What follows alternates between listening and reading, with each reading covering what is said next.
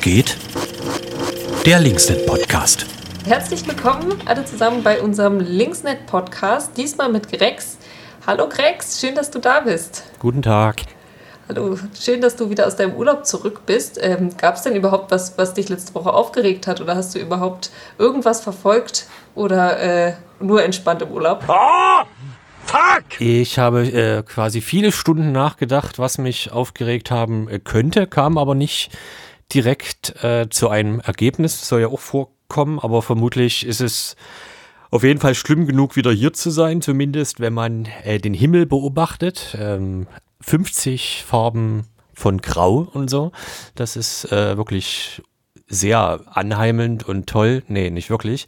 Nee, ansonsten fiel mir vorhin nur ein, dass ich mich gerade über Arte aufrege, weil die haben irgendwie immer mehr nette englische Serien in ihrer Mediathek tatsächlich, die sich lohnen anzugucken, also von, von der BBC und mhm. so. Und die haben tatsächlich auch die Originalversion, was ja gerade bei so Serien, die in Schottland spielen, natürlich sehr schön ist, wenn man auf diesen Akzent oder Dialekt eben äh, steht. Aber die haben keine Untertitel. Das ist äh, total spannend und ich frage mich, was das soll. Also es gibt deutsche Tonspuren mit deutschen Untertiteln, aber die englischen, äh, da kann man weder die deutschen noch die englischen einblenden, bei dem, was ich so gesehen habe. Und das hat mich aufgeregt. Das ist verrückt. Also so gut ist dein, dein schottisches Englischverständnis dann nicht, dass du das sozusagen ohnehin kriegst. Nee, also das, äh, also das muss man auch nicht nur auf Schottisch beziehen. Es gibt auch, also gerade wenn so diverse Londoner Akzente nachgemacht werden oder so, da bin ich auch völlig raus. Also das ist, klingt zwar herrlich und so, könnte mich da reinlegen, aber also da jetzt direkt was verstehen, ist sehr schwierig. Ja, das würde mir auch gehen. Das ist ja vermutlich wie, was ich, wenn ein Rheinländer nach Chemnitz kommt oder so. Hm. Ja. Oder umgekehrt. Ja, gut. Das, aber manchmal passiert es ja auch im deutschen Fernsehen, dass was untertitelt wird, wenn, wenn, ja, das starker, starker ja. Dialekt gesprochen wird. Aber ähm, was hast du denn jetzt gemacht? Hast du einen Leserbrief an Arte geschrieben oder was sind deine nächsten Schritte?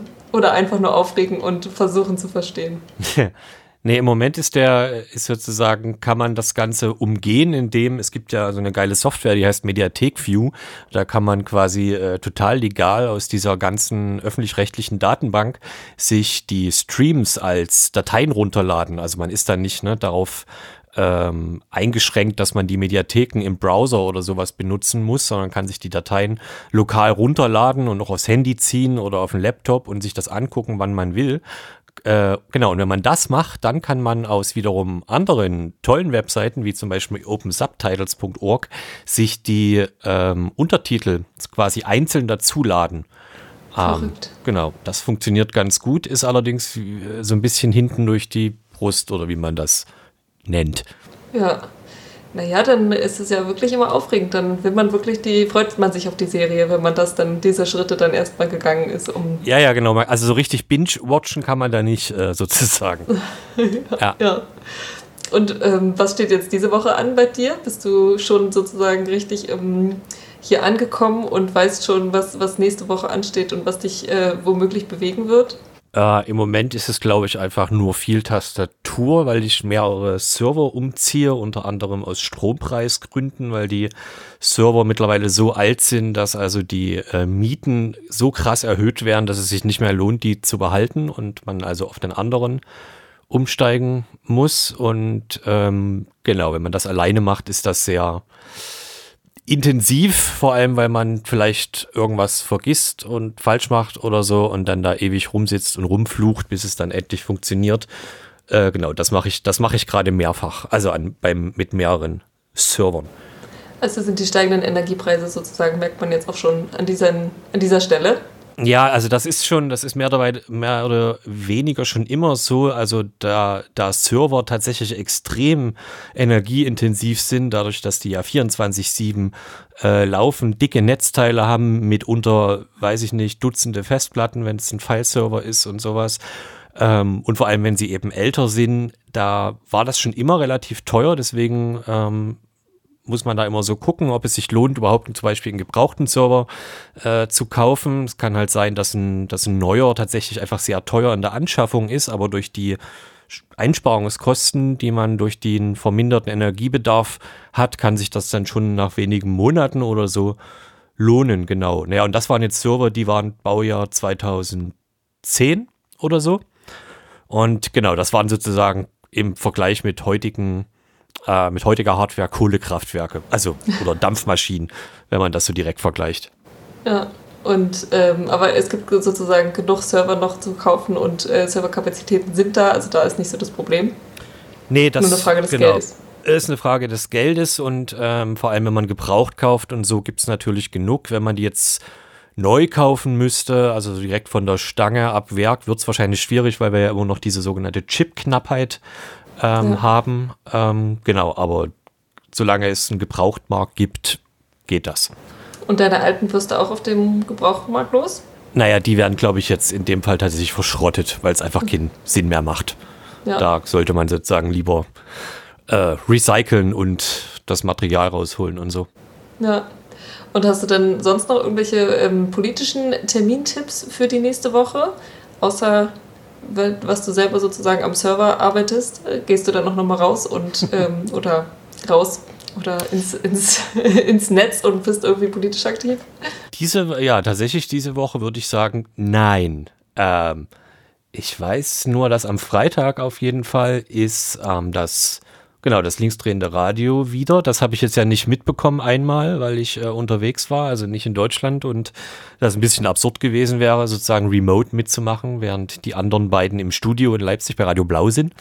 Ähm, Genau, und das ist dann wahrscheinlich das erste linksdrehende Radio wieder, wenn nichts dazwischen kommt, wo alle wir drei, die das machen, wieder im Studio sind und uns sehen. Wir haben das ja Corona-mäßig auch ähm, nur tatsächlich remote gemacht die letzten Monate. Genau. Und da ist wahrscheinlich Michael Lühmann dann mit dabei. Und da reden wir über diese Studie, die über das Informationsfreiheitsgesetz jetzt endlich ans Tageslicht gekommen ist.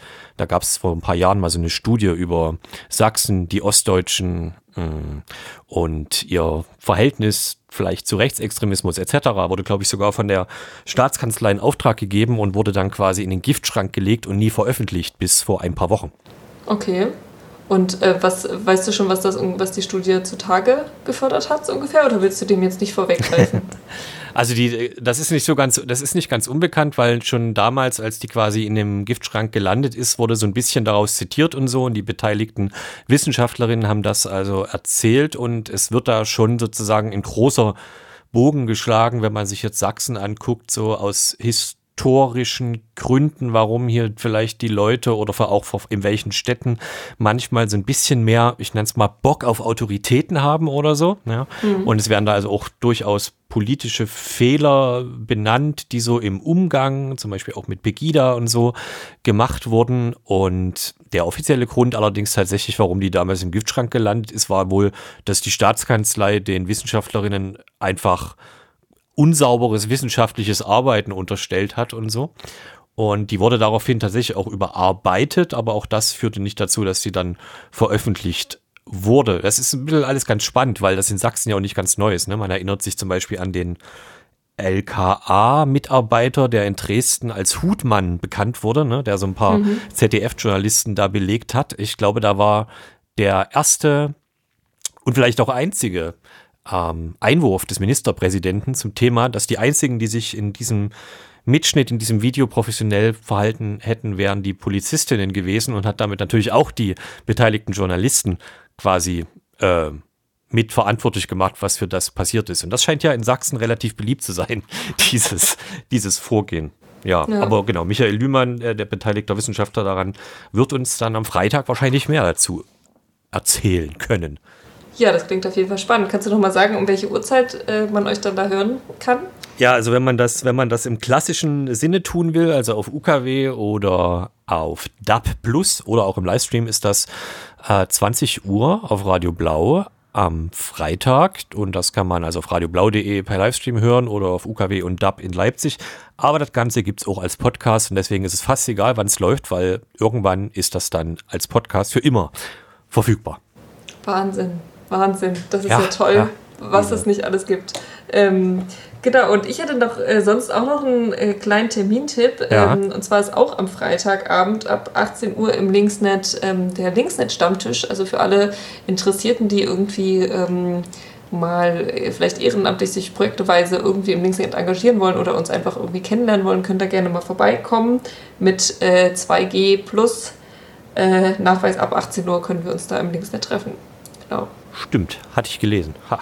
Genau. Das ist mir auch gerade nochmal eingefallen. Also wer da mal vorbeischauen kann, gerne. Und es ist ja auch schön, dass irgendwie unter diesen zumindest eingeschränkten Bedingungen das dann auch wieder live möglich ist. Also live im Sinne von äh, unter Menschen. Ja, und wahrscheinlich sogar ohne Plexiglasscheiben. Ja, mal sehen, mal sehen. Ja. Sehr gut.